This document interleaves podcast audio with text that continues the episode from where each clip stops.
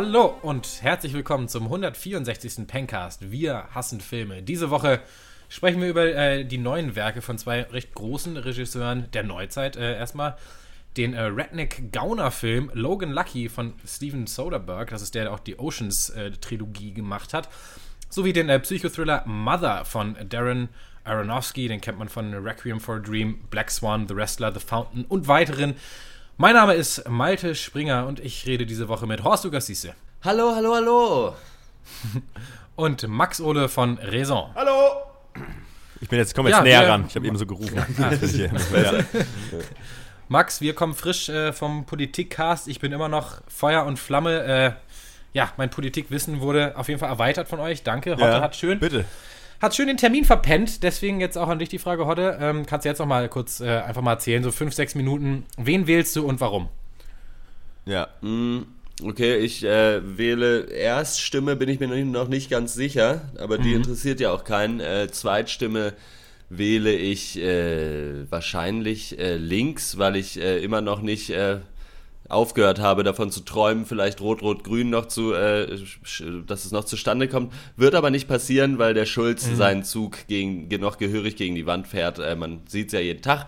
Äh, ansonsten noch ein Appell natürlich an euch da draußen. Geht bitte wählen und wählt eine der großen fünf, die nicht die AfD sind. Äh, es ist zwar scheiße, aber jeder, der unter 5% eine Partei wählt, der gibt prozentual der AfD mehr Plätze im Bundestag. Dankeschön. Bitteschön. Nicht schlecht. sorry. Aber Demokratiebewegung ist doch gerade, wird doch auch so gehypt. Und da haben die posten noch immer auf Facebook, warum die Stimme für Demokratie in Bewegung keine verschwendete Stimme ist. Ich habe mir das aber. Es ist keine verschwendete Stimme, aber das Problem ist, die werden die 5%-Hürde nicht schaffen. Und äh, da, also es geht gar nicht um die Stimmenverteilung, äh, das, da macht es natürlich keinen Unterschied, ob du Demokratie in Bewegung wählst oder was weiß ich, die Grünen, das ist ja eine Stimme einfach, die die AfD nicht hat. Aber die Sitze im Bundestag werden halt prozentual verteilt, nur unter allen logischerweise, die äh, die auch die 5%-Hürde halt geschafft haben. Das heißt, wenn du sowas wie Demokratie in Bewegung äh, wählst, dann fehlt deine Stimme bei denen, die es schaffen und prozentual bekommt dann quasi jeder natürlich mehr Anteile von den anderen äh, Plätzen und so auch die AfD. Ist das nicht ein bisschen Ja. zu pragmatisch? Sollte man nicht seinem Gefühl lieber auch folgen beim Wählen, Hotte? Ich glaube, das sollte man machen, wenn man äh, nicht mehr als Volk in der Verantwortung steht, äh, dafür zu sorgen, dass möglichst wenig Nazis im, äh, im, in der Regierung sitzen. Aber dass die AfD jetzt nur Nazis sind, das ist ja eigentlich auch nur was, was die Lügenpresse erfunden hat. Ne, das ist meine Meinung einfach. Ach so. Ach so. Ich habe dann überhaupt nichts recherchiert oder so, das Ja. interessiert mich auch überhaupt nicht, irgendwelche Fakten. Ich habe das für mich entschieden. Ja. Und ja. äh, fertig. Einfach. Ich, äh, mir ist die AfD auch FDP auch. auch Thema. FDP sind für mich sind auch Nazis. Ja, also für mich ist die ähm, AfD auch einfach ähm, das äh, Pferd der Zeit hinterher. Ich bin eigentlich seit meinem Geburtsjahr stolz auf die Leistung deutscher Wehrmachtssoldaten. Also Ja. muss ich sagen, ganz ehrlich, auf den Hype-Tram jetzt noch aufspringen zu wollen, finde ich so billig. Ich fand das immer geil. Ähm, Krieg ist geil, Leistung ist eh geil, Leistung aus Leidenschaft. Ne? Ja. Ähm, Ja. Äh, und ich fände es noch irgendwie geiler, wenn man im Nachhinein irgendwie diesen Soldaten noch einfach unbefristete Arbeitsverträge hätte geben können. Irgendwie, irgendwie so. Call, Einfach Call, noch Callcenter dazu. oder so vielleicht, Ja, oder? ja, nö, ja, einfach als Soldat, auch unbefristet. Einfach. Als Leihsol Leihsoldaten. Ja. Würde, Was ich gut, ich gut. was Ja. ich schön, was ich, äh, was ich schön finde an dieser Art zu denken, ist, dass ähm, vielleicht in zehn Jahren dann irgendwelche radikalen, ähm, weiß ich nicht, Anhänger äh, von einer Religion X dann einfach sagen, wir sollen aber, sollten aber schon stolz sein auf die Leistung unserer Selbstmordattentäter. Denn es ist egal, wofür die Sache, äh, für was das eingesetzt wurde. Es geht um reine Leistung. Und einfach äh, Martyr, die Leute haben sich aufgeopfert für eine Sache. Und äh, das ist gut. Ich finde, man sollte generell, und da bin ich auch, da stehe ich ganz mit der AfD, man sollte auf alles einfach stolz sein. Alle, es ist scheißegal, was du mal, wenn du irgendwie, äh, keine Ahnung, bist besoffen, haust jemandem ins Gesicht, so scheiß doch drauf, das hast du gemacht. Ja, da Mann. kannst du stolz drauf sein. Oder, das ist oder. was, was du gemacht hast. Ja. Fertig. Ende, aus, alles. Ja, womit die AfD mich stolz. gekriegt hat, ist äh, mit dem äh, Stolz. Plakat, dass wir, dass wir die deutschen Kinder wieder selber machen müssen. Das fand ich eigentlich nicht schlecht, weil das macht ja auch nur Sinn, weil wenn du nicht deutsch bist, kannst du ja auch keine deutschen Kinder machen. Und außerdem, die, äh, wir werden ja auch alle immer älter. Ne? Quasi, Und ja. Äh, man zahlt ja. jetzt mittlerweile mehr in die Rentenkasse ein, als man rauskriegt. Deswegen, Ach, Kinder sind eine gute Sache, finde ich. Auch auf, auch auf Kinder kann Ja. man stolz sein. Äh, deswegen denke ich, äh, Aber geht da, raus ja. und da, da ja. sagst du wirklich was, weil äh, apropos Rentenkasse. apropos Rentenkasse, ich habe da tatsächlich noch nie auch nur einen Cent von gesehen, Ja. von diesem Geld. Na, das wird schon versoffen von den Alten, ey. Sag ich ja. wahrscheinlich. Nee, Mhm. wahrscheinlich von den Leuten. Das Ding ist ja, du musst dich ja nur irgendwie angucken, okay, mir geht's vielleicht seit zwölf Jahren finanziell schlecht oder so. Wer könnte Schuld haben? Ja, die, die gerade erst gekommen sind. Wahrscheinlich. wahrscheinlich. Die waren's. Gut, ich merke schon, du hättest dabei sein sollen. Du bist ja auch, du brennst Ich wollte ja ja auch auch vor Leidenschaft. Ja, Man merkt, du weißt halt sau viel, du hast dich gut informiert. Ähm, Ja. Mit deinen Gedanken so, also von selber aus quasi. Ja. Also intrinsisch eigentlich weißt du alles, kann man so sagen. Das schon, ja. Ich bin äh, selber auch. Ich sehe mich selber auch so ein bisschen als Politiker. Ja. Einfach. Also ich bin jetzt nicht sonderlich aktiv und ma- mache auch nichts, bin in keiner Partei äh, Mitglied und aber ich finde einfach trotzdem, das ist auch wieder sowas, was ich einfach für mich. Politiker ist ja auch kein Beruf, sondern eine Berufung, ne? Also insofern.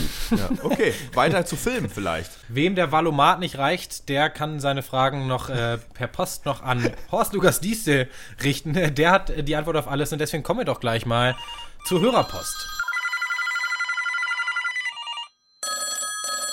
Oh, was ist denn jetzt schon wieder los? Alban schreibt: Scheint die Sonne in Augen? Setze die Lichtfilterbrille auf. Kein Zwinken gegen blendende Sonne. Ja, ja, danke. Danke. Danke, Alban. Das äh, werden wir in unserem nächsten Cast vielleicht mal Es aufgreifen. ist witzig, weil mir tatsächlich die Sonne in Augen scheint. Und das, Ja, ich. Ja, jetzt, jetzt, jetzt eine Lichtfilterbrille. Denkt man sich oft. Ja, Ja, ist gut, ist gutes. Feedback. Danke für die E-Mail. Ähm, gucken wir mal, ob wir vielleicht dazu mal einen Specialcast machen können. Mhm. Einfach Sonne in Augen. Deutsches Indie-Kino revisited. So, okay. Passend dazu die zweite Mail, die uns erreicht hat. Nein, es hat nichts mit Sonnenbrillen zu tun, aber mit unseren Blödeleien, die wir jetzt auch schon wieder so ein bisschen äh, geshowcased haben. Und zwar schreibt uns Christoph, es ist eine längere Mail, ich werde ein bisschen äh, paraphrasieren. Er schreibt, moin Jungs, ihr habt ja Feedback eingefordert, deswegen gebe ich jetzt welches. Und dann beschreibt er, dass wir dass er unseren Cast eigentlich sehr gerne mag oder zumindest mochte, dass wir mal sein Favorit waren, was Filmpodcasts angeht, aber jetzt nicht mehr. Und dann ähm, erklärt er warum. Ich äh, höre den Podcast, um eure Meinung und Empfehlungen zu Filmen zu erfahren. Äh, Filme, die ihr gut bewertet, schaue ich mir dann auch mal an. Ich bin nicht mehr derselben Meinung, das ist auch okay. Nun steigt aber in den letzten Monaten euer Anteil an nicht filmischem. Äh, ihr habt mit eurem Erfolg bewiesen, dass ihr gute Entertainer seid. Danke. Und äh, verzeiht mir diese kleine Attacke. Darin gefällt ihr euch. Die Oh, ja. Folge ist, dass ihr den Entertainment-Bereich stark ausbaut. Wortwitz reiht sich an Wortwitz, bis es schmerzt. Aus Film wird Laber. 60, äh, 16 Minuten im letzten Cast vergehen mit Dialogen, bevor der erste Film äh, zur Sprache kommt. Wir schaffen immer neue Formate, Off-Duty, drei Jecken. Äh, die finden viele wohl lustig, aber er persönlich braucht die nicht und deswegen löscht er öfters jetzt mal die Pencast auch ungehört. Ähm, hat auch noch unsere Live-Show, hat er, hat er noch gedisst, sage ich mal. Ähm, äh, eure Live-Show ging äh, in dieselbe Richtung. Null Film, doofes Spiel, schlechte Witze. Das war nicht gut. Äh, Gerade hier sieht man, wie ein positives Feedback falsche Wahrnehmung schafft. Äh, und da macht er uns den Vorschlag, ähm, doch wieder zu, uns zu den Filmen äh, zu äh, besinnen, auf die Filme zu besinnen und mal wieder sachlicher über Filme zu reden. Und dann wird es auch wieder. Ah- Ahoi aus Kiel, viele Grüße. Christoph. Ja, äh, danke für die Mail. Es war sehr interessant. Es ist eine Meinung, die ich so noch nie gehört habe, Nee. ähm, die ich respektieren kann. Auf jeden Fall, wo ich aber auch sagen muss, ähm, ich habe, ich, wir werden davon nicht abrücken, äh, lustigen Scheiß und unseren Cast zu machen, weil uns das selber viel zu viel Spaß macht. Und wir ersticken jetzt auch nicht so krass in positivem Feedback, dass das irgendwie unsere Wahrnehmung getäuscht hat. Ich glaube, das äh, äh, ist mir ein bisschen zu sehr eine Unterstellung. Das äh, kann ich so nicht unterschreiben. Aber dann äh, ka- muss man vielleicht auch mal sagen, dann sind wir vielleicht wirklich nicht mehr der richtige Cast für dich, Christoph. Und dann ist es schade. Aber wir, äh, wenn du wirklich rein äh, sachliche Besprechungen von Filmen haben willst und das war's, dann denke ich, dann wird es mit uns beiden nichts. Nee, das Mhm. hatten wir auch eigentlich ähm, immer so auch kommuniziert wissen wollen und haben das auch im Cast häufiger angesprochen, dass dieses Element einfach immer, also dass wir immer beides drin haben wollen, eine halbwegs Ja. ernste Filmbesprechung und äh, Gesabbel. Einfach nicht, weil wir das planen oder alles großartig aufschreiben, sondern weil wir uns zu viert einfach auch so unterhalten, wenn wir uns treffen, weil wir so sind und wir einfach, wir sind grundsätzlich keine, so was ich, ich will das jetzt gar nicht bewerten, wir sind einfach keine Spaß beiseite Typen. Spaß Ja. beiseite, wir reden über Filme, wir, das ist bei uns, wir sind einfach so. und ähm, äh, ja, Und das wir sollten äh, jetzt auch nicht. Es kann ja auch schnell passieren, dass negatives Feedback eine falsche Wahrnehmung schafft. Also Vorsicht jetzt. Ja. Äh, ja, nee, echt. Also wir blödeln halt gerne rum und das ist auch drin. Äh, Eine Sache vielleicht noch, äh, Christoph. Es gibt ja schon, je nach Podcast-App und so, halt Kapitelmarken. Das heißt, wenn dir dieses ganze Intro-Zeug zu doll auf den Sack geht, so, dann kannst du ja auch wirklich einfach direkt zur Filmbesprechung eigentlich springen oder so. So als Kompromiss vielleicht, Vorschlag. Ja. Aber also danke fürs Feedback auf jeden Fall. ja, also erstmal. Ja. Ja, danke dafür. Und vielleicht noch so als Rückfrage, das äh, hatten wir auch im Vorgespräch, äh, hat mich, würde mich das mal sehr interessieren, falls du Lust hast, hier vielleicht so einen kleinen äh, Dialog mal aufzumachen. Ab wann hörst du uns denn und wann hast du das Gefühl, war so der Bruch, dass dir das Entertainment äh, zu viel war? Genau. War das vielleicht, als wir, war das, als wir angefangen haben, Trailer selber zu machen, die ja wirklich zugegebenermaßen sehr blöde sind, aber natürlich auch so sein sollen. Ich, ich liebe sie alle. Ähm, oder woran, oder ja, oder wann kam dieser Bruch? Das würde mich mal interessieren. Das mal als Rückfrage an dich äh, und vielleicht, ja, ähm, können wir uns ja dann noch wieder ein bisschen annähern, wer weiß. Ja. Aber auf jeden Fall, äh, wir mögen immer sehr gerne, wenn Leute uns schreiben, auch wenn sie uns viel schreiben. Deswegen danke auch für diese relativ lange Mail. Ja. Ähm, sehr nett. Und äh, ihr merkt, auch ihr äh, werdet gehört, wenn ihr uns äh, schreibt, auch wenn ihr uns nicht mehr mögt, so wie früher. Ähm, könnt ihr es trotzdem machen und uns das trotzdem auch mitteilen. Äh, die E-Mail-Adresse ist äh, äh, podcast.drpeng.de. Und dann kommen wir zum ersten Film und das ist Mother. Ja, genau. Dann, ähm, ich habe den Bass, den habe ich äh, au- eingespielt selbst. Und jetzt mache ich hier so den, den, den dann einfach rein. Genau, und jetzt habe ich so ein paar coole äh, Welt World Music Elements hier. Die habe ich bei Enrico aufgenommen. Der hat auch so eine Trommelgruppe und da ähm, sind voll die coolen Leute. Und da habe ich das einfach mal aufgenommen neulich bei so einer Session. Das habe ich dann selbst eingetrommelt, das habe ich mir selbst beigebracht. Und das mixe ich dann hier noch das ist ganz cool, ne? Ja, das, ey, Mutter, das ist überhaupt nicht, das ist überhaupt nicht einfach. Guck mal hier, die Trompete, das habe ich selber gedrückt. Hier mit den Tasten. Wie? Ja, aber Rock'n'Roll. Ja, das ist auch schwierig, was ich mache. Mutter? Mother mit Ausrufezeichen im Titel ist so ein Psycho-Thriller, Horror, Arthouse-Blockbuster. Äh, dann ist der neue Film von Darren Aronofsky, äh, habe ich schon erwähnt, der hat Filme gemacht wie Wrecking for a Dream, The Wrestler, Black Swan, The Fountain. Äh, ist also auch einer der ja, nicht unbedingt die linearen, äh, leicht äh, zu verdauenden Filme macht. Aber steigen wir direkt in die Story ein. Ähm, ein Pärchen äh, lebt in einem altehrwürdigen, so einem abgeschiedenen Haus mit einem Nirgendwo. Er, äh, gespielt von Javier Bardem, ist äh, berühmter Poet und Schriftsteller, der allerdings seit Jahren nichts mehr geschrieben hat, Schreibblockade. Und ähm, das Haus ist so sein altes Kindheitszuhause. Er ist auch aufgewachsen und ja, irgendwann in der Vergangenheit, so lernen wir, ähm, ist das Haus auf mysteriöse Weise abgebrannt und er hat alles verloren. Äh, sie oder auch Mutter, wie sie offiziell benannt wird, ähm, es wird gespielt von Jennifer Lawrence.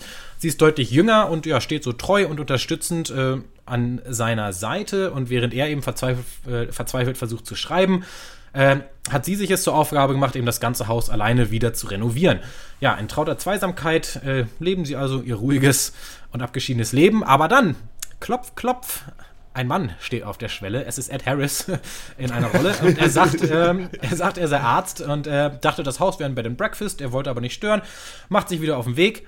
Aber ähm, Javier Bardem lädt ihn ein, eine Nacht äh, zu bleiben. Ja, ein bisschen leben würde den beiden mal gut tun, sagt er. Und ja, und er und Ed Harris äh, freunden sich dann auch direkt an, tauschen Geschichten aus, trinken einen kleinen Schnappi zusammen. Und für den Schriftsteller ist das natürlich alles höchst inspirierend. Sie allerdings äh, ist skeptisch, ein Fremder im Haus. Außerdem passieren ein paar komische Sachen. Sie findet ein Bild äh, von Bardem in der Tasche von Ed Harris. Ich nenne die jetzt übrigens bei ihren Schauspielernamen, weil sie keine Namen haben. Ähm, und ja, aber bevor sie dann äh, Zeit hat, das alles so zu verarbeiten, klopf, klopf, steht auch eine Frau vor der Tür. Es ist Michelle Pfeiffer. Sie ist die Ehefrau des Arztes, ähm, die sich auch eben mal so mit einquartiert in dem Haus. Genug Platz ist ja. Und Badem besteht auch darauf, dass die beiden eine Zeit bleiben. Abwechslung und so, alles tippitoppi. Doch dann, klopf, klopf, die Söhne des äh, Besucherpärchens sind da, äh, Dom, Domhnall und Brian Gleason.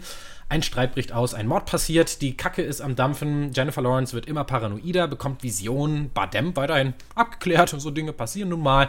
Und äh, immer weiter, immer weiter dreht sich dann diese Spirale. Immer mehr Leute kommen ins Haus, quartieren sich ein, immer mehr abstruse Geschehnisse nehmen ihren Lauf.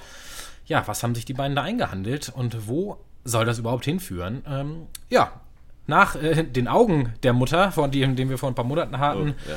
Nun also die ganze Mutter auf einmal.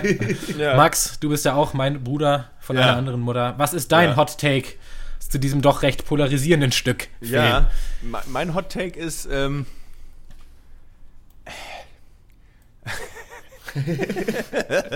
äh, ja, äh, spannend, sag ich mal. Ähm, ist, glaube ich, das, was äh, äh, viele Leute gesagt haben als erste Reaktion auf diesen Film. Interessant, mal was probiert. Ähm, Ja. Ich kann verstehen, wenn man es nicht mag. Ähm, Ja. Ich kann verstehen, wenn man es mag.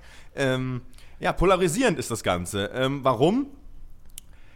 Das werde ich versuchen zu lösen. Ähm, wir haben halt ähm, zum einen hier so ein äh, eigentlich mitunter sehr cooles so Charakterdrama. Einfach, man lässt hier so verschiedene Charaktere aufeinandertreffen, guckt, was passiert. Ähm, was cool ist, alles durch die Bank, super Schauspieler und natürlich, ich bin Ja. natürlich, ich freue mich eh immer, wenn Ed Harris irgendwie irgendwie durch die Tür Total. geschlichen kommt. Das ist immer schon mal so, äh, da habe ich immer das Gefühl, ja, ich habe hier meinen Mann vor Ort einfach auch nochmal. äh, das ist ganz gut.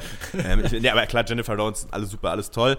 Ähm, wir haben hier so ein Charakterdrama und ähm, es passieren so Sachen und man ist die ganze Zeit am Suchen, okay, wo, was passiert hier? Wofür steht das Ganze? Weil irgendwie hat man die ganze, man merkt schon, aha, das ist alles so ein bisschen banal. Wir haben ja diesen, diesen eitlen Künstler, Fuzzi, der Javier Bardem, der Ehemann von Jennifer Lawrence. Und ja, was ist er so? Was ist ihre Rolle in dem Ganzen?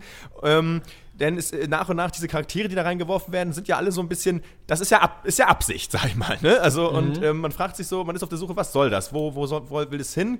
Ähm, dann äh, geht es ja auch noch los, das Haus hat irgend, dann wird es ja auch immer so übersinnlich, was ich ja, Ja. grundsätzlich schon mal hasse. Ähm, ja, und alles wird Das verschwurbelt und komisch ja. und gut. Und dann äh, guck, irgendwann bin ich dann weniger damit beschäftigt, den Film noch großartig. Also ich gucke den natürlich noch, aber ich will die ganze Zeit, okay, was ist hier der Subtext? Weil wenn ich den Subtext nicht finde, dann der Rest gefällt mir nicht so gut. So, ich muss jetzt den Subtext Ja. finden.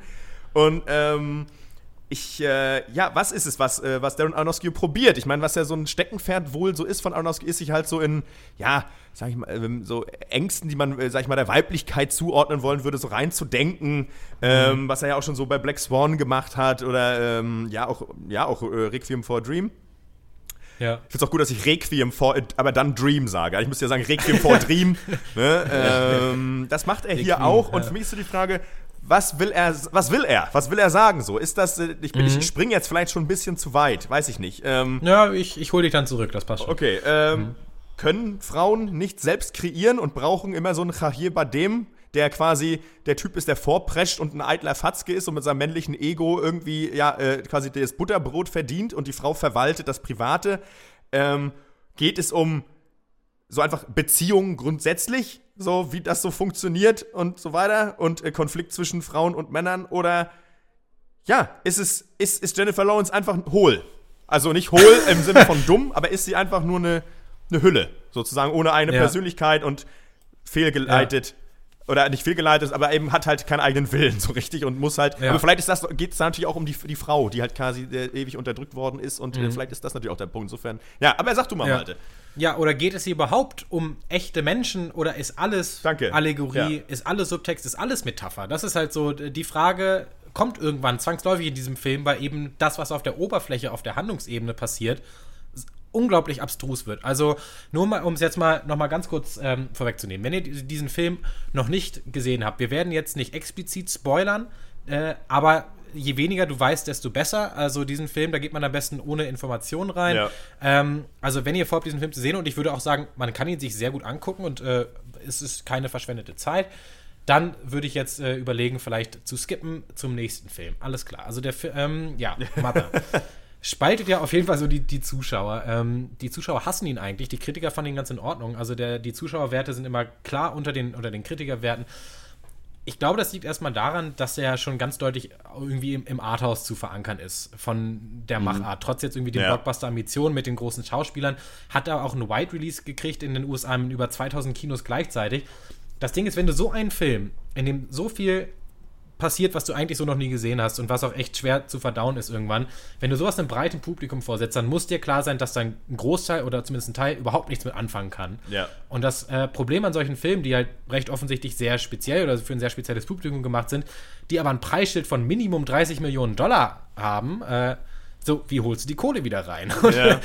ähm, ich habe da halt ein bisschen sowas äh, gelesen. Ich übernehme jetzt auch keine Garantie für, dass es alles zu 100% stimmt, aber die äh, Antwort ist anscheinend, du machst halt eine Werbekampagne, äh, in der du nichts siehst, außer halt Jennifer Lawrence Gesicht immer ganz in groß, weil die kennen die Leute.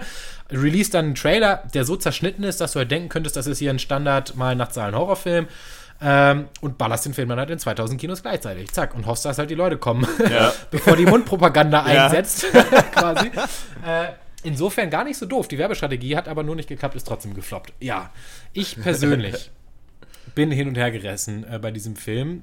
Einerseits weiß ich nicht, ob man vor sowas unglaublichen Respekt haben soll, äh, weil es halt eben ein Projekt ist, was, es, was man so aus Hollywood zumindest und nicht aus dem Indie-Bereich noch nie gesehen hat, finde ich, oder sehr selten nur sieht. Ähm, oder ob, ob ich das doch hasse und ich das verachte und sage, das ist hier mal wieder The Neon Demon von äh, Winding Refn und das ist alles scheiße. So. Ja. Ähm, ich äh, bin da irgendwo, ich sitze noch zwischen den Stühlen. Also äh, von mir gibt es jetzt nicht die absolute Hasskelle. Aber ich war zum Beispiel auch mit meiner Freundin im Kino und da muss ich auch mal anmerken, immer wenn ich das sage, ich meine auch oft Christian, aber diesmal war es äh, meine tatsächliche Freundin.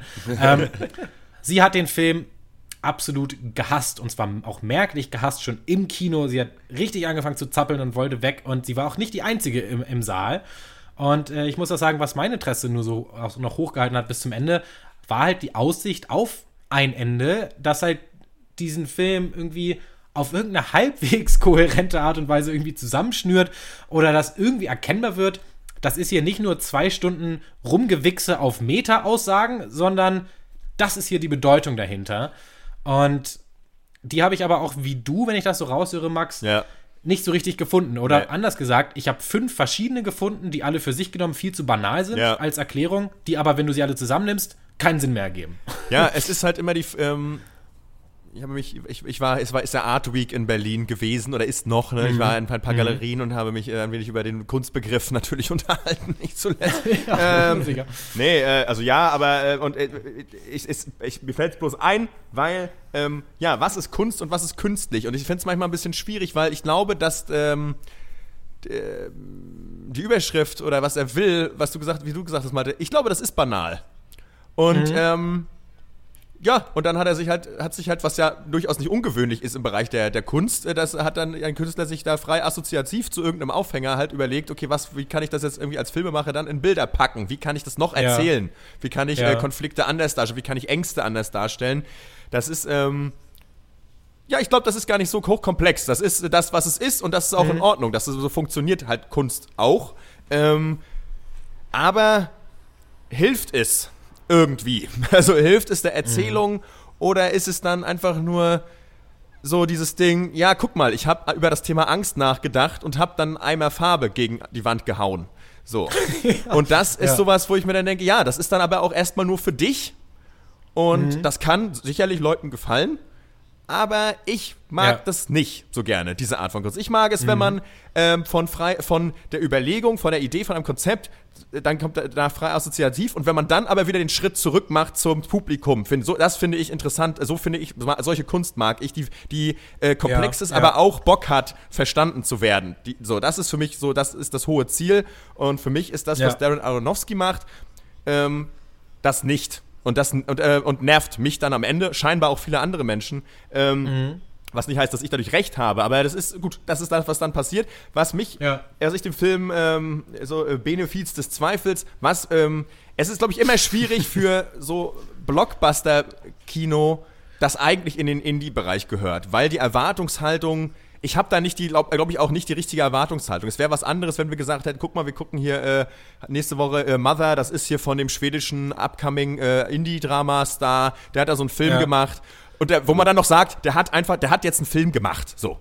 Ähm, Das, ist, das wäre Ne? auch meine eine Frage an euch gewesen. Äh, ob man beim Gucken dieses Films, also ich habe ihn ja nicht geschafft zu äh, gucken, weil ich keine Ja. Zeit hatte, ins Kino zu gehen, äh, ob man ob es einen Zeitpunkt gab, wo man gesagt hätte, ja, okay, hier verstehe ich, warum hier diese ganzen Namen mitspielen. Ja. Wenn, bei etwas, was ja offensichtlich ein Arthouse-Film ist, weil oft kommen diese Arthouse-Filme ja auch eher, werden noch dadurch sympathisch, ich erinnere jetzt mal an Blue Ruin oder Ja, so, klar. Ja. Dass, dass da so ein unentdeckter Schauspieler auch ist, der irgendwie total äh, eine super Performance oder so abliefern Ja. kann. Aber so jemand wie äh, Jennifer Lawrence, äh, Javier Bardem, so von denen weiß man ja eh schon, dass sie es können quasi.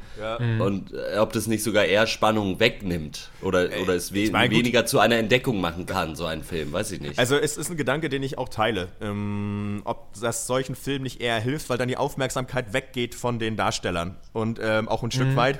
Und dadurch auch die Darsteller die Chance haben, auch mehr zu atmen.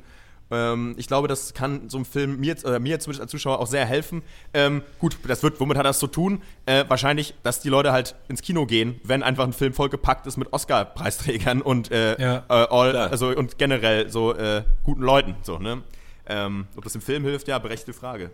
Mm, Das stimmt schon. Also gerade bei, bei Javier Bardem muss man sagen, der ja, spielt halt so diesen creepigen alten Mann natürlich aus dem FF runter, macht das aber auch hier wieder sehr gut. Aber bei Jennifer Lawrence habe ich schon mal noch das Gefühl gehabt, dass ich neue Facetten in ihrem Schauspiel entdeckt habe in diesem Film. Ich fand sie sehr schön zurückhaltend und sie sollte ja auch einen sehr, ja, wie ich finde, einen sehr schwachen Charakter spielen und ist da dann nicht der Versuchung erlegen, da das irgendwie noch mit ja, irgendwelchen eigenen Nuancen zu füllen, aber sondern das- hat dann wirklich einfach so einen schwachen, zurückhaltenden Charakter gespielt und das ist halt für die Top-Leading Lady irgendwie in Hollywood gerade oder einer der schon eigentlich eine ganz geile Leistung. Ja. Ja, äh, das meine ich auch gar nicht. Ich meine eher, Mhm. ob es nicht einfach total stört, wenn man eben so einen Film guckt, wo irgendwie sehr viel mit Metaebenen und so äh, Ja. gearbeitet wird und man aber trotzdem die ganze Zeit noch diese Ebene selber mit hat, also was einfach dann einer, einer weiteren Immersion irgendwie entgegensteht, Ja. dass man halt die ganze Zeit denkt, okay, mal gucken, was Jennifer Lawrence macht Ah, okay. und nicht mal gucken, was Mother jetzt macht, was macht dieser Charakter, sondern du siehst halt dann ja immer den Charakter und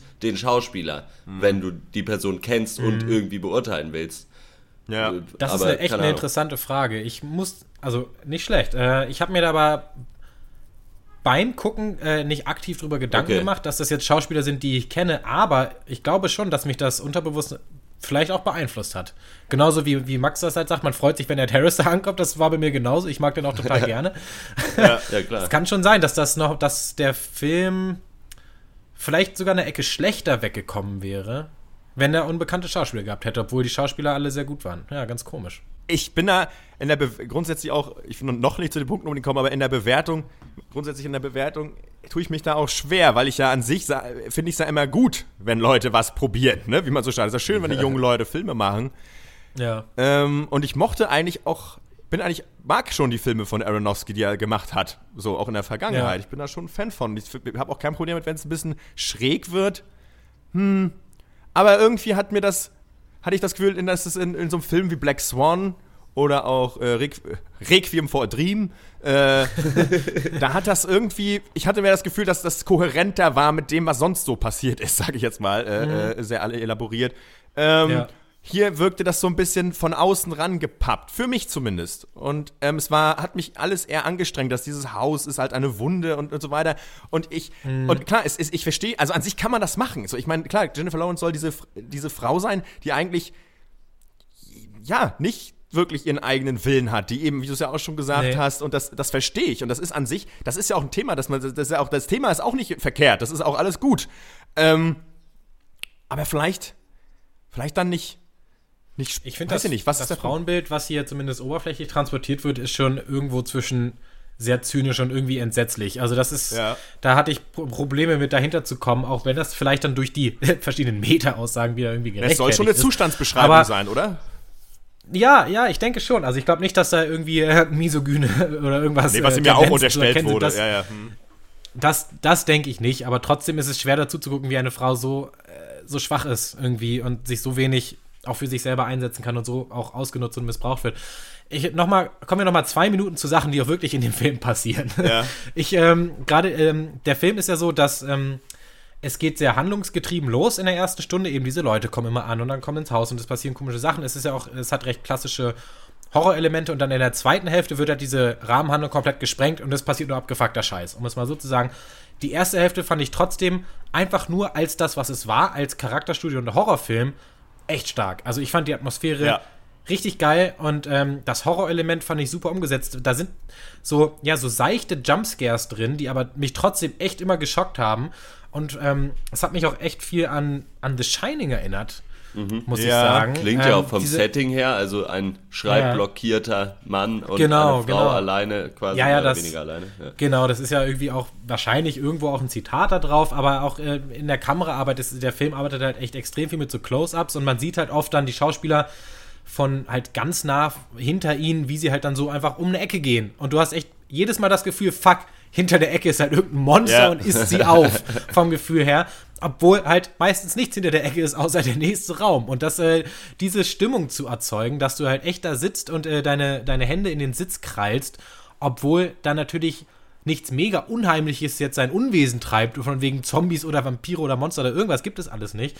Das finde ich schon echt stark, wie sie das hingekriegt haben. Ähm, und auch die, ja, es hatte so, es wird immer wieder schön durchbrochen mit halt so Comedy-Elementen, auch von durch Michelle Pfeiffers Charakter, äh, die ja wirklich so richtig Kacke ist. Aber so Ja. eine richtige Frau, mit der du nicht gerne in einem Haus wärst. So richtig schön viel zu neugierig, äh, viel zu forsch und direkt. Und äh, das war eine geile Mischung. Und ich, ich glaube, das ist dann natürlich eher die zweite Hälfte des Films, Ja. die viel mehr in Erinnerung bleibt und dann auch viel die Meinung einfach irgendwie viel mehr beeinflusst. Ja, leider. Äh, denn äh, da schließe ich mich, ähm, ich möchte mich auch so anschließen, dass ähm, Ja. mir das auch, ja, kann man sagen, die erste Hälfte sehr gut gefallen hat. Und Ja. ähm, mir das schon gefällt dann auch, ähm, auch wenn das jetzt, ja, einfach dieser private Horror sozusagen, ne? Das ist dann dein eigenes Heim und äh, weißt du nicht, du, du, das dann so, du magst ihm die nächste Ecke geben, weil du vielleicht auch in, in, jetzt in der, in der Rolle von Jennifer Lawrence, vielleicht auch schon wieder aber Schiss davor, dass schon wieder irgendwer was von dir will, dass du schon wieder irgendwelche Probleme von anderen Leuten lösen musst, weil es kommt ja auch raus, Ja. äh, dass sie da quasi die, ähm, das Haus von Rai Badem da irgendwie selber wieder aufgebaut hat, so ungefähr. Und ähm, eigentlich permanent nur Leute von ihr was wollen und sie permanent irgendwas erfüllen muss. Und ich finde ich schon, fand ich schon sinnvoll, das dann auch so zu, darzustellen. Eben einfach äh, ganz vermeintlich banal in Form dieses Hauses, so, der ihr, Lebens, die, ihre Lebenswelt ist, ausschließlich. Und ähm, Ja. das finde ich schon gut. Also das ist schon auch nicht, Ja. das ist, das ist gut gemacht, das ist funktioniert, das ist geil. Ähm, ja. Ja. und was dann kam, schockte alle. So, ne? Das ist so ein bisschen. Allerdings, allerdings, ja. Ja, ähm, vielleicht Bewertungssegment. Also ich muss sagen, mich hat der Film zumindest mal dazu animiert, darüber nachzudenken und äh, zu diskutieren. Und oft ist es ja gerade auch bei Arthos so, da habe ich, sage ich dann, nee, fickt euch. So, ich will darüber jetzt aber nicht mehr nachdenken. Ihr müsst mir das schon selber ein bisschen Ja. schmackhaft machen. Der Film hat es mir schmackhaft gemacht, mal darüber nachzudenken und darüber zu diskutieren. Ähm, Ja. Deswegen kann, will ich den wieder abstrafen, aber ich will noch nicht über den Klee loben, weil ich glaube, so richtig clever war das dann doch nicht alles irgendwie. Das war dann doch, ja, wie du schon sagtest, äh, sehr banal. Und ich glaube, Aronofsky hat auch selber gesagt, ähm, wenn du dir, der Film ist mehr so als Experiment anzusehen und wenn du ihn auseinander nimmst, dann fällt er auch auseinander. ja. Äh, ich gebe äh, siebeneinhalb von zehn. Ja, ich mö möchte, äh, schließe mich an. Ja, Ja. genau. Und das war's. so, alles gesagt. Ciao. ja gut, äh, ja, ich glaube, also vielleicht noch ganz kurz, ich finde, das klingt eigentlich auch gar nicht so schlimm, aber ich glaube nicht, dass ich da noch ins Kino gern, gehen werde, vielleicht dann mal auf DVD. Oder so. Oder, oder würdet ihr eher sagen, wenn, dann im Kino oder ist das Wurst? Weil das klingt für mich schon auch nach einem Film, den man einfach normal zu Hause einfach glotzen könnte. Ja, kann man. Mach das Licht Okay. aus, äh, Ja. mach den Film an. ich Das, mach, äh, ob ich das Licht ausmache oder nicht, das entscheide ich. Naja, du, du weißt, du musst aufpassen, ne? Die Sonne blendet. Augen Vorsicht. Steigt in Augen. Alright.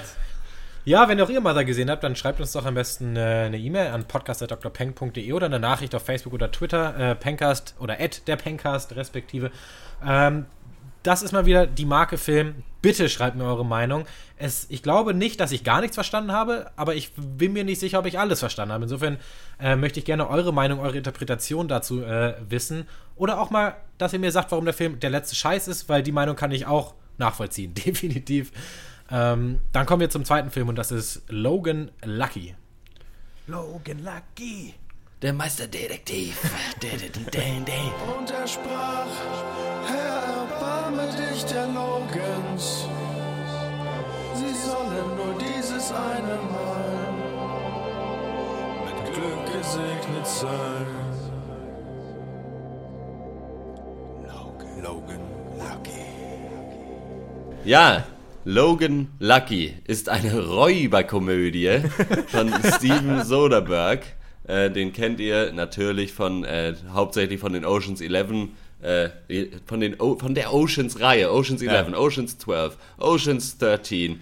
Äh, noch einen gab es, glaube ich, nicht, aber der hat auch sonst eigentlich nur so, äh, eigentlich sehr viel so Heist-Movies gemacht.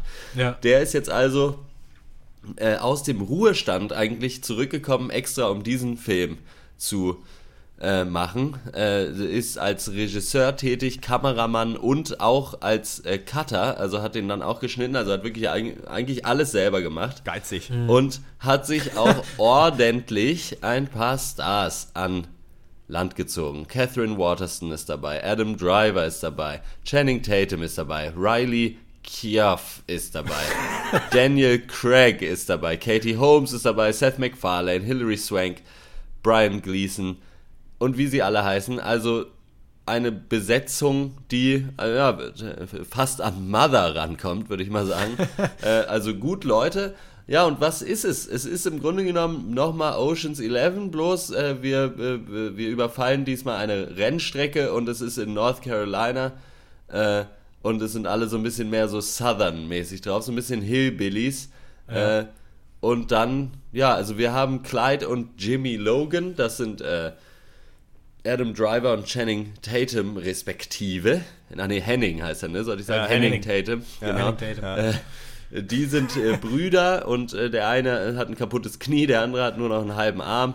Und äh, Clyde, also Adam Driver, glaubt, dass ein Familienfluch auf dieser Familie lastet, weil irgendwie, äh, irgendwie passiert denen immer nur Pech.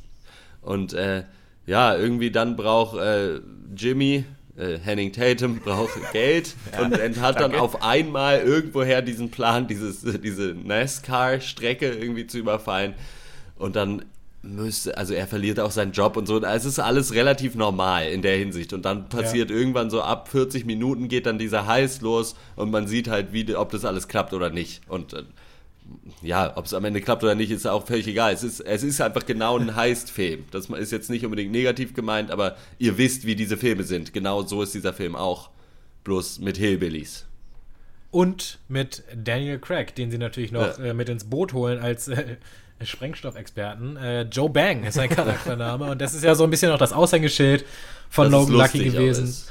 Mhm. Nee, hat auch, auch, dass Daniel Craig mal Ja. seit äh, nach halt äh, 17 Jahren James Bond auch mal wieder ähm, einen anderen Film macht, auch so einen, einen kleineren Film, lustigen Film, einen fürs, fürs Gemüt. Ja, ich, äh, puh, Ocean's 11 mit Rednecks ist ganz geil. ist ein ganz geiles Konzept. Ich ähm, fand es vor allem, äh, auch gerade muss man das in Abgrenzung zu zum Beispiel The Hitman's Bodyguard mal sagen, äh, so geile Charaktere, die mit so guten Schauspielern, das alleine reicht schon, um hier äh, nicht ganz die zwei Stunden, aber einen Großteil des Films für mich zu füllen mit einfach mit einem Gefühl, wo ich sage, diesen Film gucke ich gerne, das macht mir Spaß. Ging euch das auch so? Ja.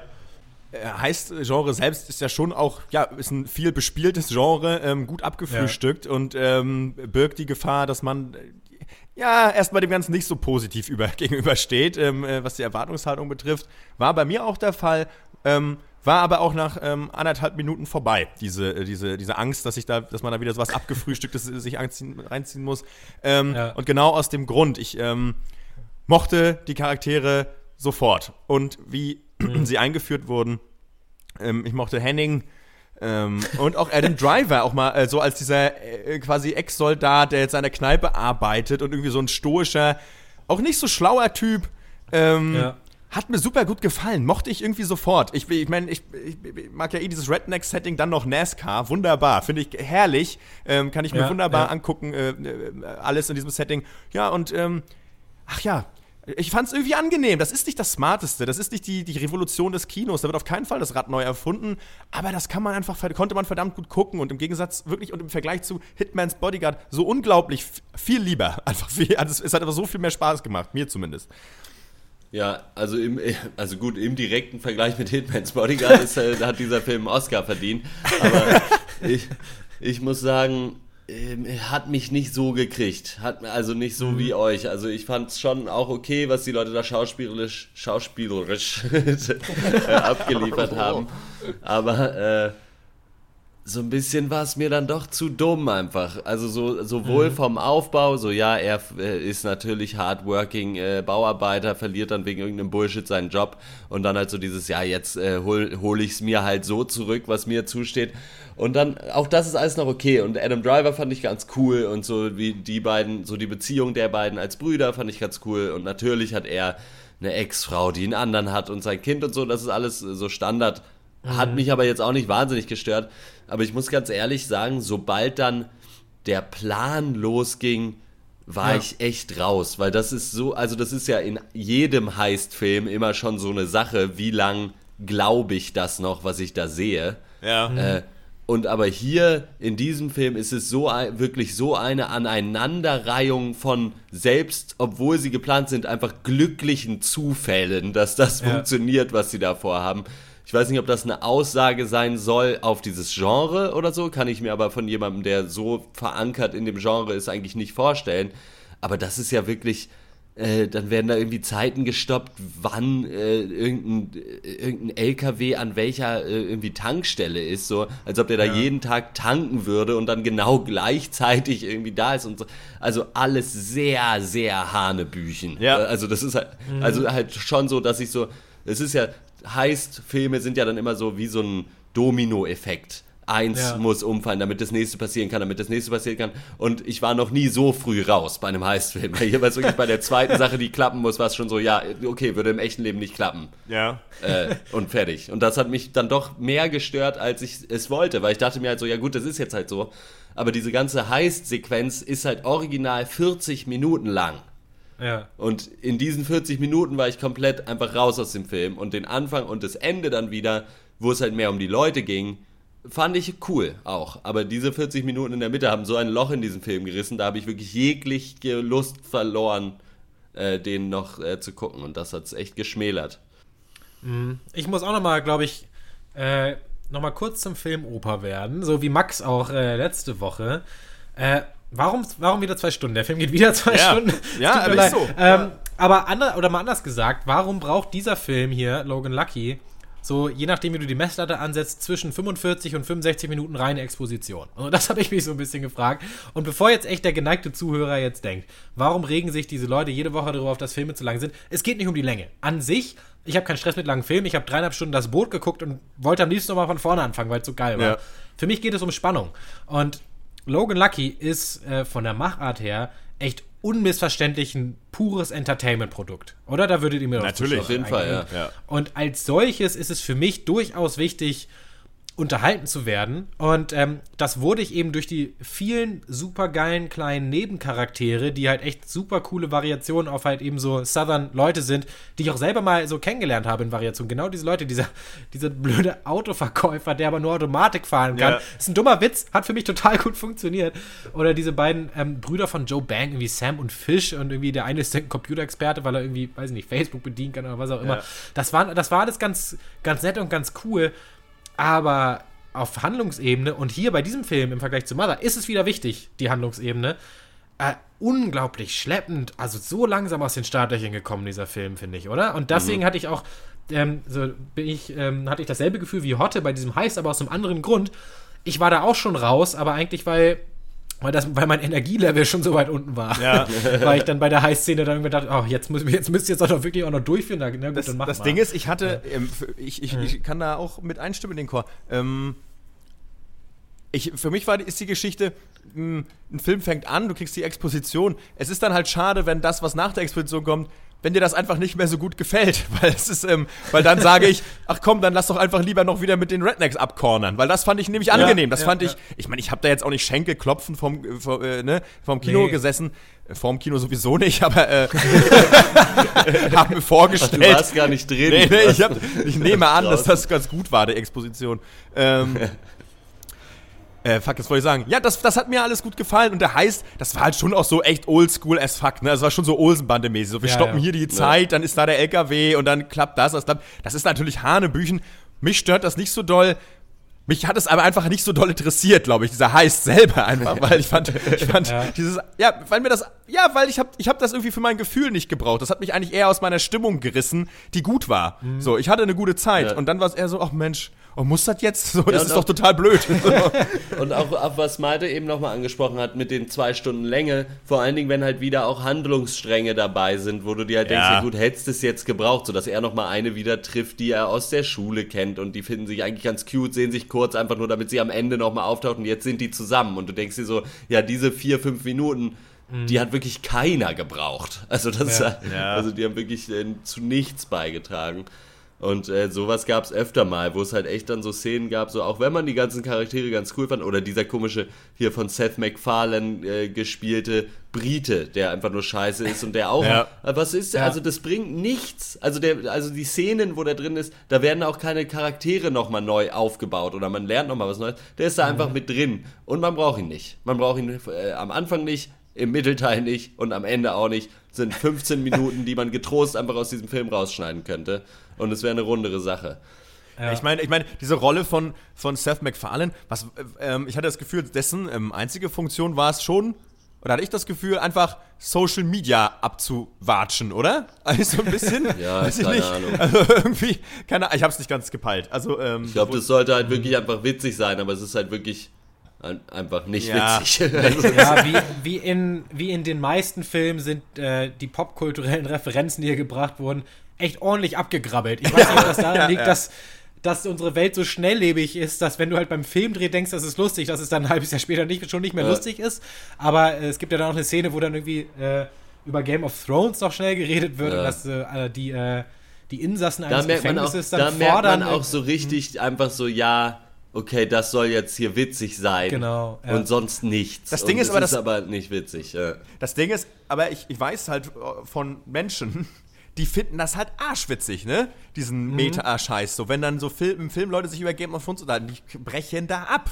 So, und das, ähm, das, also, das Ding ist, das funktioniert, das zu machen in Filmen. Ja, ich Absolut. schon, ja. Bei Deadpool oder so, ich meine, der hat das ja auf die absolute Spitze getrieben. Leute finden Ja. das geil. Also deswegen, äh, man kann nicht sagen, also man kann, was man nicht sagen kann, ist, Ja, aber ich Episode- finde es nicht geil, Max. Ja, Hotte, das haben wir ja alle verstanden. nicht. Aber das ist, äh, ja, das ist Deswegen sollen sie damit aufhören. ja, aber ähnlich wie man vielleicht die Formulierung von äh, Kriti- Feedback-E-Mails kritisiert, kann man das vielleicht selber sich selber auch betreiben. Und Nein. ähm, wir sagen ja immer, dass dieser Humor ist halt doof oder scheiße oder funktioniert nicht. Stimmt, er funktioniert bei uns auf keinen Fall. Das ist richtig. Ja. Ähm, aber er Ja. funktioniert schon. Man kann damit Leute ins Kino kriegen. Leider. So. ja, Gut.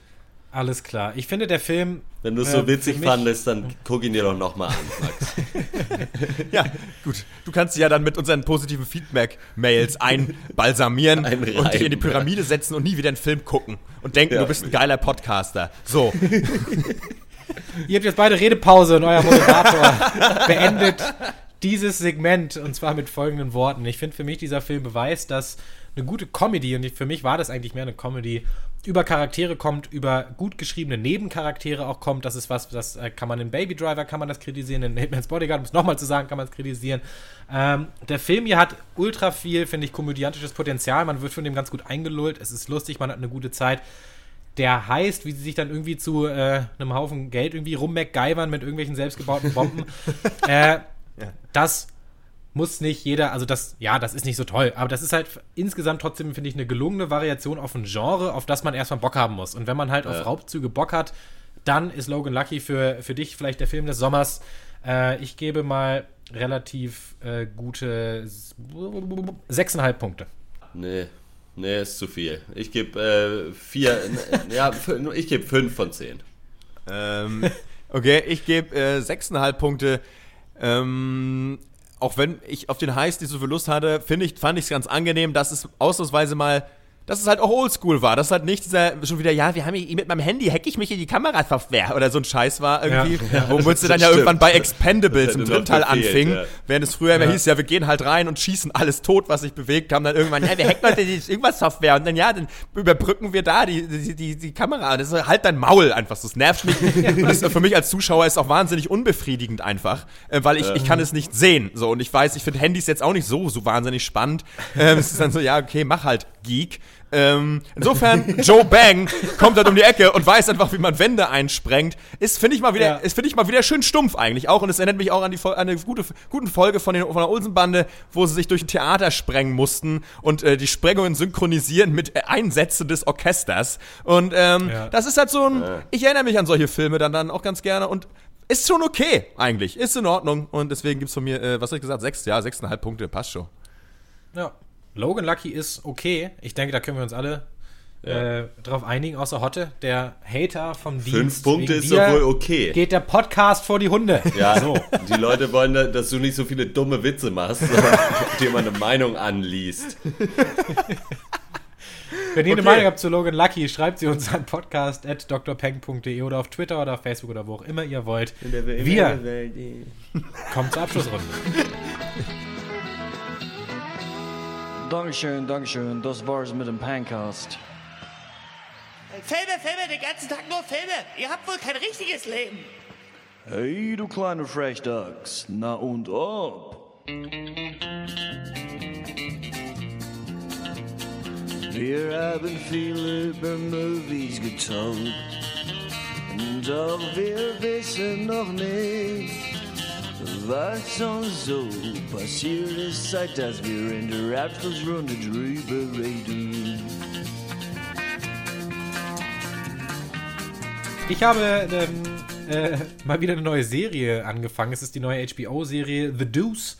Äh, es geht, ja, es spielt in New York. Es geht viel um Prostituierte und Pimps. Nicht zuletzt äh, der, deswegen, weil die Serie natürlich vom Macher von The Wire ist.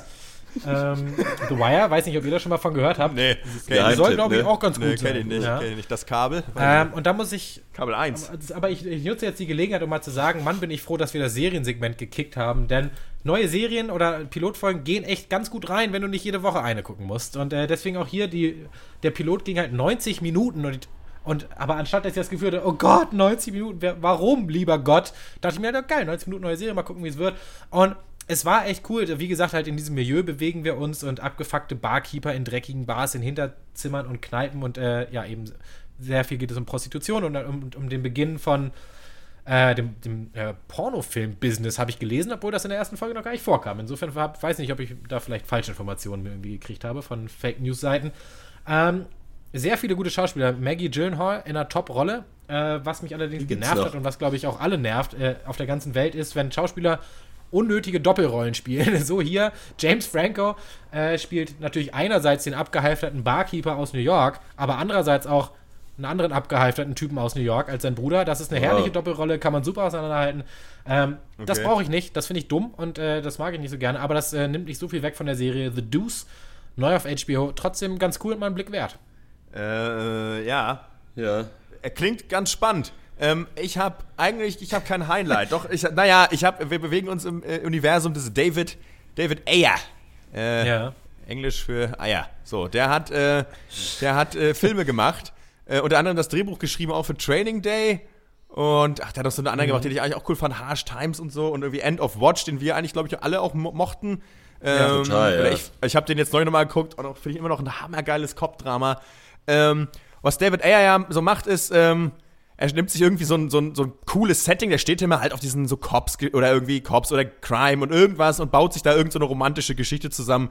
Äh, völlig, äh, da geht es nicht um Politik, da geht es um gar nichts, da geht es darum, dass man einfach leidet am Ende als Zuschauer so ein bisschen emotional. Nicht so bei dem Film äh, Fury mit dem den, deutschen, den schönen deutschen Titel Herz aus Stahl bekommen hat, an die Anlehnung sicherlich an den Manowar-Hit. ja, Ähm, ich denke auch. Ja. denke es auch und äh, Die Schlacht. Schlacht. Du hast. Okay. Ähm, ja, ich habe den nur zur Hälfte geguckt, regt mich jetzt schon auf einfach. Ähm, es ist, äh, ich habe noch nie so viel, so einen ekligen, blöden. Wahrscheinlich ist es Absicht, ist mir, jetzt bin ich da auch Worte, ja, ist Absicht, finde ich aber schrecklich und grausig einfach. Äh, so einen blöden Kriegsfilm gesehen, so blöde, wo, auch, wo ich auch allen Schauspielern, die ich vielleicht eigentlich okay finde, in die Fresse hauen will, aber, aber unablässig, wirklich. Solange der Film läuft, hau ich euch aufs Maul. Brad Pitt, Nummer eins, was ist denn das für ein, was ist das für eine, was ist das? Ist das Schauspiel? Ist das, ist das, oder hast du irgendwie, hast du irgendwie noch eine alte Socke im Maul? So, du blödes Arschloch. Ganz ehrlich. Und übrigens, das muss ich auch nochmal sagen, weil ja, wir haben ja bei War Machine gesagt, dass das Acting völlig unklar ist. In dem Film, Fury, der kam vor zwei, nee, vor drei Jahren raus, wird einfach klar, Brad Pitt denkt, dass Soldaten so reden. Und ich sag, ich, ich verteidige hier nicht, ich, ich möchte hier nicht Soldaten verteidigen, weil die eigentlich cool sind. Ähm, was ich aber sagen will ist, das ist aber schlecht geschauspielert. Das ist schrecklich. Das kann man sich einfach nicht angucken. Genauso hier fucking Shane von The Walking Dead, hier John Berntal, Bernthal, der sammelt sich dann Kack zurecht. Shia LeBeouf, so ganz ehrlich, pack deinen Kopf in Panzer und mach einen Deckel drauf. Ganz ehrlich, braucht kein Mensch mehr. Wirklich nur Arschlöcher. Also der Film ist wirklich ein Film als Arschloch. Ich möchte da gar nicht ins Detail gehen. Ja, es geht, die sitzen halt, ist eine Panzercrew, ist halt so ein Setting, kann man, Brauchst nicht ins Detail gehen. kann man spannend machen, hätte cool sein können. Gab es aber auch schon einen israelischen Film, der das gleiche Setting hatte und der nicht voller mit Arschlöchern war, sondern sensibel gedreht war. Es ist wirklich behindert. Es, ja, Krieg ist die Hölle. Aber warum musst du denn einen Film machen, der die Hölle ist? Dafür gibt es keine Entschuldigung. Ähm, insofern, ja, ich habe einen schrecklichen Film geguckt. Mein Highlight dieser Woche. cool. Ich habe nur äh, den Trailer gesehen zu diesem äh, The Disaster Artist. Habt ihr das mitbekommen? Nee. Es gibt ja, also Ja. ihr kennt Ja, ja, Tommy diesen Wiseau. Tommy Wiseau, genau, der damals diesen The Room, den schlechtesten Film aller Zeiten gedreht hat. Ja. Und da haben sich jetzt halt äh, James Franco und äh, na, Seth Rogen. Seth Rogen gedacht, da könnten wir doch mal einen Film drüber machen, Oh. wo dann James Franco halt äh, Tommy Wiseau Wiseau spielt. Und ich habe mir diesen Trailer angeguckt und dachte mir einfach nur so, muss das sein? So ist der, Ja. ist der Kapitalismus wirklich so scheiße, dass aus allem noch wirklich aus allem Geld gemacht werden muss? So kann nicht irgendwo mal irgendwas passiert sein, was dann nicht verfilmt wird. Keine Ahnung.